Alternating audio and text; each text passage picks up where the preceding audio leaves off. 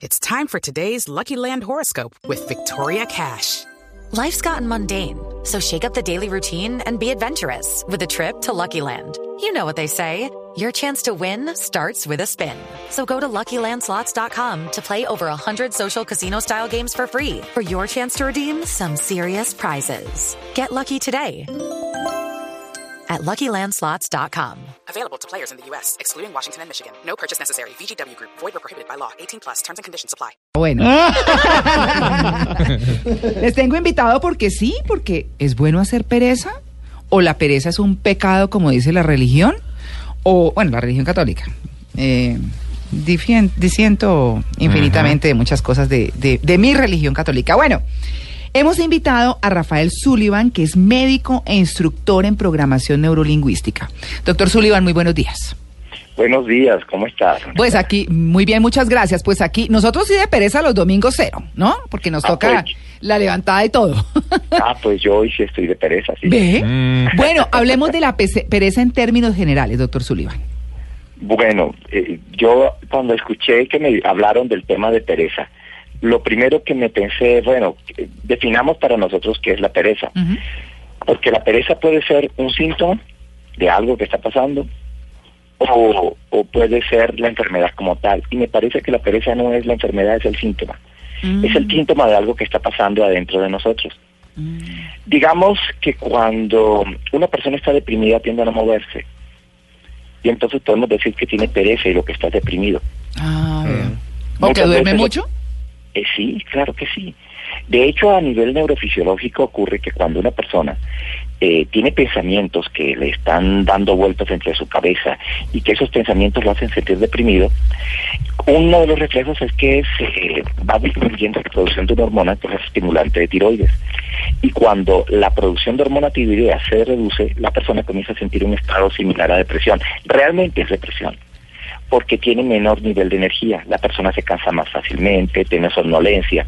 Otro de los efectos que hace cuando, por ejemplo, lo más interesante, es que el sistema reticular activante, que es una parte del cerebral, donde, donde, que es el que nos hace despertar o dormir, comienza a ver todo monótono y comienza a dormirse. Y simplemente la persona tiene sueño porque su sistema reticular no le permite estar despierto. Mm. Es un síntoma de lo que estamos pensando y un síntoma de lo que está sucediendo en nosotros, pero también puede ser fisiológico, o sea, también puede ser físico. Simplemente, por ejemplo, una bajada de azúcar puede Mm. producirme una sensación que yo defino como como pereza, somnolencia, cansancio. Muchas veces pueden ser los síntomas de una enfermedad física. Doctor, pero uno lo que siente escuchándolo es que la pereza mm, pareciera ser negativa siempre. No siempre, porque hay Ah. que hay verdadero cansancio. Y además, muchas veces las personas son más creativas en esos momentos. ¿Ve? Por ejemplo, Mauricio. nosotros enseñamos una técnica muy interesante, donde es un te- una técnica de conexión con el inconsciente de la persona, donde cuando tú quieres ser creativo, quieres resolver los problemas, tú le enseñas a que te diga, al momento de despertar, es ese momento entre que estás despierto y dormido, la solución, y muchas veces salen unas soluciones Mm. espectaculares. Y aparentemente la pereza, pero realmente estás trabajando y más trabajando muy fuertemente, aprovechando la parte más poderosa de tu, de tu mente, que es tu parte inconsciente, maneja casi el 98% de lo que hacemos.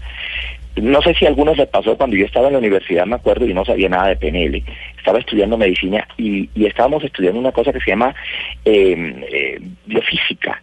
Y en la biofísica era pura matemática, imagínese uno médico. Uy. Y entonces eh, estaba estudiando biofísica y me ponían unos problemas y no los podía resolver y duría dos días arreglándolos. Y de pronto un día a las 3 de la mañana me despertaba con la respuesta, me iba corriendo al escritorio y chin, chin, chin, chin, lo escribía. Mm. Eh, eh, pues eso era la conexión con el inconsciente. Y muchas veces Ay. Aló, Se quedó dormido. No, yo, creo que, yo creo que el doctor Sullivan se dio el bote para el otro lado de la cama. Sí. Porque como está Sí. Se le descansando. desconectó el cable. Se le desconectó el cable. Bueno, mientras restablecemos, miren lo que le está diciendo. Mm. Tiene dos frentes la pereza desde el punto de vista científico. Uno es el físico y otro es como el mental, ¿cierto? El psicológico, el emocional, digámoslo de alguna manera. Entonces habla del físico como un estado de cansancio, pero del otro como un estado de depresión. Mm. El bueno es, entonces usted la pasa durmiendo, Mauricio. ¿Yo? Sí, ¿Deprimido? Deprimido. No, porque, porque como, como es tan creativo, entonces Sí. dice uno, no, pues Sí. creativo se la pasa y, y es creativo cuando hace locha. Deprimido pero contento. Sí. Inspirado. No, eso está raro. No se Eso- puede de ¿Se pronto, puede? ¿no? ¿Deprimido pero contento? No, vea que, por ejemplo, los hábitos de trabajo de empresas como Google o Facebook, ellos tienen, por ejemplo, lugares destinados especialmente para que sus empleados, Claro. sus trabajadores vayan a dormir Se las horas motoso. que les dé la gana. No es ni siquiera, vea, tienen una hora, no, lo que quieran. Y tienen lugares destinados para que hagan pereza, porque se sabe o ellos lo reconocen que en esos momentos son muy creativos y se levantan a hacer cosas. Doctor Sullivan. Sí, Bueno. bueno, se- después de ese pequeño corte, Sí, sí, sí. se nos cayó la llamada. Sí. Bueno, les contaba que, que en una oportunidad estaba trabajando en una empresa y mm, me tocaba eh, de 7 de la mañana a 5 de la tarde, 5 y media de la tarde de corrido y yo trabajo muy fuerte, la verdad, la verdad, sí, tengo una energía muy grande al trabajar y resulta que me di cuenta que al mediodía me daba sueño y comenzaba a luchar contra el sueño, a luchar contra el sueño y mi producción de la tarde era muy baja un día dije, bueno, dicen que hacer una pequeña siesta es bueno. Yo tenía una oficina cerrada, así que cerré mi puerta, puse el cronómetro 10 minuticos y dormí 10 minutos. ¡Wow! Se dispara la productividad de una manera espléndida. ¿Qué prefieres? ¿Luchar toda la tarde contra el sueño y llegar cansado en la noche a tu casa o duermes 10 minutos, trabajas toda la tarde perfectamente y llegas a tu casa pleno de energía? Me di cuenta que eso se está haciendo y realmente yo sí lo recomiendo. Es diferente que una persona simplemente no haga nada en su vida y toda la vida quiere ser todo el tiempo debe estar haciendo. Eso no le es bueno. Pues, ¿qué te va a traer a ti? Te va a traer de una traer, eh, miseria y frustración. Mm. Pero un sano descanso, un break. Yo no sé si usted, doctor, discúlpeme que lo interrumpa, tiene algo, un cable o El- algo que le está haciendo libres, corto creo. o el manos libres. Sí. No, no, no, no, ¿No? no, es acá. Ah, Es ok. Mi teléfono es, es óptico, es de fibra óptica. El teléfono Ah. pereza. Ah, Es tan play. Sí. Se puso perezoso el teléfono. Doctor, pero se habla de, de la pereza en su justa medida, por ejemplo, nos dicen los oyentes. Sí, sí. Eh, lo que estoy diciendo es descansar y tomarse los plazos para descansar es adecuado. Muchas muchas personas dicen que, que la que la pereza o, o- o que el descanso es cambiar de actividad y es cierto. Yo puedo tener una actividad A y descanso haciendo una actividad B y descanso haciendo una actividad C. Pero llega un momento en que ya no es suficiente. Mi cuerpo físicamente requiere descansar. Mis neuronas requieren hacer lo que se llama integración Mm. es procesar toda esa información que se hizo, que se adquirió durante el día. Hay un autor muy interesante que se llama Dirk Hammer, que es un autor alemán, Mm. que habla sobre lo que se llama la nueva medicina germánica y los procesos de curación y de sanación del cuerpo humano. Y eh, él habla de que existen dos momentos. Un momento durante el, el día donde la persona eh, eh, entra en, en, eh, en los procesos normales del día, me enfrento a la gente, me enfrento a los problemas y comienzo a vibrar en cierta frecuencia. En la noche descargo toda esa carga emocional que tuve en la noche. Mm. ¿sí?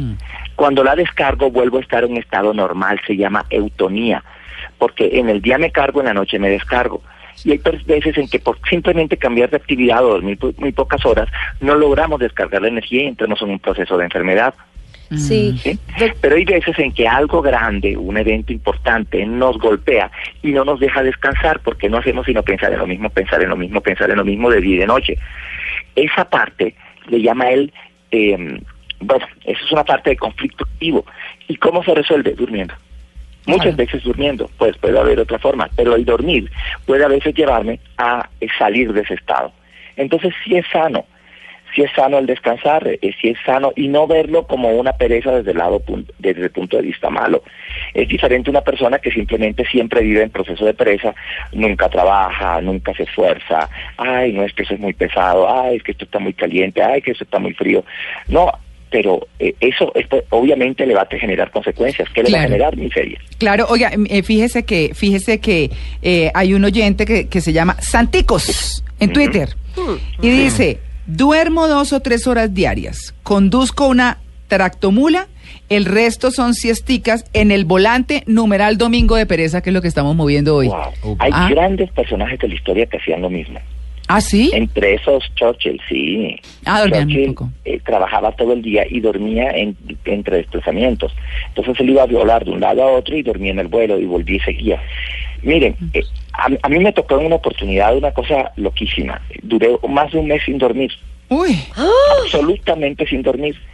Eh, pues yo trabajaba en una empresa, me fui de vacaciones y como muchos de nosotros queremos ganarnos un dinero, hice un contrato con una empresa importantísima a nivel multinacional para hacerles unos estudios eh, de, de riesgos y unas cosas. Y cuando estaba haciendo esos estudios, se me acabaron las vacaciones y ellos nunca me enviaron información, me la enviaron después de terminar mi información. Mm. Y yo tenía que cumplir. Ah, Bueno, usted sabe cómo es uno de responsable. Mm. ¿Y qué hice? Comencé, trabajaba todo el día, llegaba a mi casa y, y, y trabajaba en el otro trabajo que había hecho. Duré un mes sin dormir, un mes sin dormir y lo único que podía hacerme era pequeñas siestas de 10 minutos. Y sí se puede hacer, sin embargo, eh, hay cambios en el afecto, hay, o sea, en la emoción, en las relaciones con las personas, eh, y puede ser devastador. Si una persona llega a tener algún problema de desestructuración de su mente, podría irse a una enfermedad mental. Sí. Claro. Es una, es una lotería. Doctor Yo- perdón, es que también nos preguntan en, en Twitter que cuál es la relación entre la pereza y la procrastinación, porque es que mucha gente considera que la pereza es la que le hace pos- po- postergar sus responsabilidades, sus tareas, y ese también es un mal moderno, ¿no? El- la procrastinación. La procrastinación, miren, se adelantaron, que- pero qué bueno, me alegro mucho. La procrastinación es cuando yo tengo que hacer algo y simplemente lo pospongo o no lo hago. Le voy dando vueltas y digo mañana, pasado, traspasado. Eh, eh, la procrastinación se puede confundir con pereza y de hecho puede, podría hacerlo, pero lo que ocurre con la procrastinación es que son temores. Cuando yo veo, imagínate eh, en- que tú estuvieras en el monte y tú fueras un animalito. Cuando tú ves un animal que es más grande que tú, ¿tú qué haces? Huyes. Cuando tú ves otro animal que es de tu mismo tamaño, te alías. Cuando tú ves un animal que es más pequeño que tú, lo depredas. Mm. Lo mismo sucede con los sueños y con las metas. Mm. Cuando tú te pones una meta que es más grande que tú, le huyes. Cuando es igual que tú, te alías con ella y generalmente puedes vencer. Entras en lucha y puedes vencer. O a veces perder, pero lo intentas. Y cuando es muy pequeño no te interesa. Por ejemplo, yo te digo, hágame tal tarea y le pago 200 pesos. Tú dices, no, qué pena, eso no es nada. Si te digo, hágame esta tarea y le pago eh, 20 mil pesos, dices, ah, bueno, a lo mejor lo hago, eso lo vale. Pero si te digo, te pago 200 millones de dólares, dices, aquí como que hay, hay gato encerrado y yo en eso no me meto. Aquí hay algo raro. Básicamente lo mismo pasa con muchos de nuestros sueños, son tan grandes que le tengo miedo. Claro. Entonces simplemente no los, no los hago. Digo, tengo que hacer eso, pero no lo hago. Claro, hay algunas herramientas para, para revertir la pereza mental, por lo menos dentro de lo que está en la información que uno busca. Entonces, por ejemplo, una es la risa. O aquí, pues vivimos sin pereza. Sí, ¿Cierto? porque es divertido, rico. Claro, por supuesto. Practicar un pasatiempos. Esa es otra. Estimular el pensamiento crítico. Ese me parece un poquito más, porque bueno, uno digamos que hace unas evaluaciones como al final del día de, uy, qué día el que tuve hoy, o todo lo que pasó hoy, o este trabajo en el que me dediqué o al que me dediqué hoy. Entonces, eh, estimular el pensamiento crítico, dice, se trata de hacer algo con la información de lo que sucedió en el día, de lo que se hizo en el día, y, y bueno, hace- plantearse diferentes preguntas. O, o- tener- o intentar concentrarse, por ejemplo, o relacionarse. Sí, todas esas que estás diciendo están bien. Sin embargo, muchas de, de ellas son consecuencias de lo que está pasando en tus procesos mentales internos. Por ejemplo, en el pensamiento crítico, comienzas a ver, a ser tan crítico que comienzas a ver el, el lado oscuro de las cosas. Entonces eso te, despri- te deprime. Cuando tú comienzas a ver las cosas desagradables, ¿qué emoción sientes? Desagradado. Comienzas Claro. a sentir, no, es que todo está mal, este país es un desastre, no, y entonces Uribe, y entonces fulano, y entonces el presidente, y entonces, y, y comienzas a sentir una emoción desagradable. Esa emoción desagradable te baja la producción de hormona estimulante de tiroides de lo que te he hablado, y te sientes deprimido.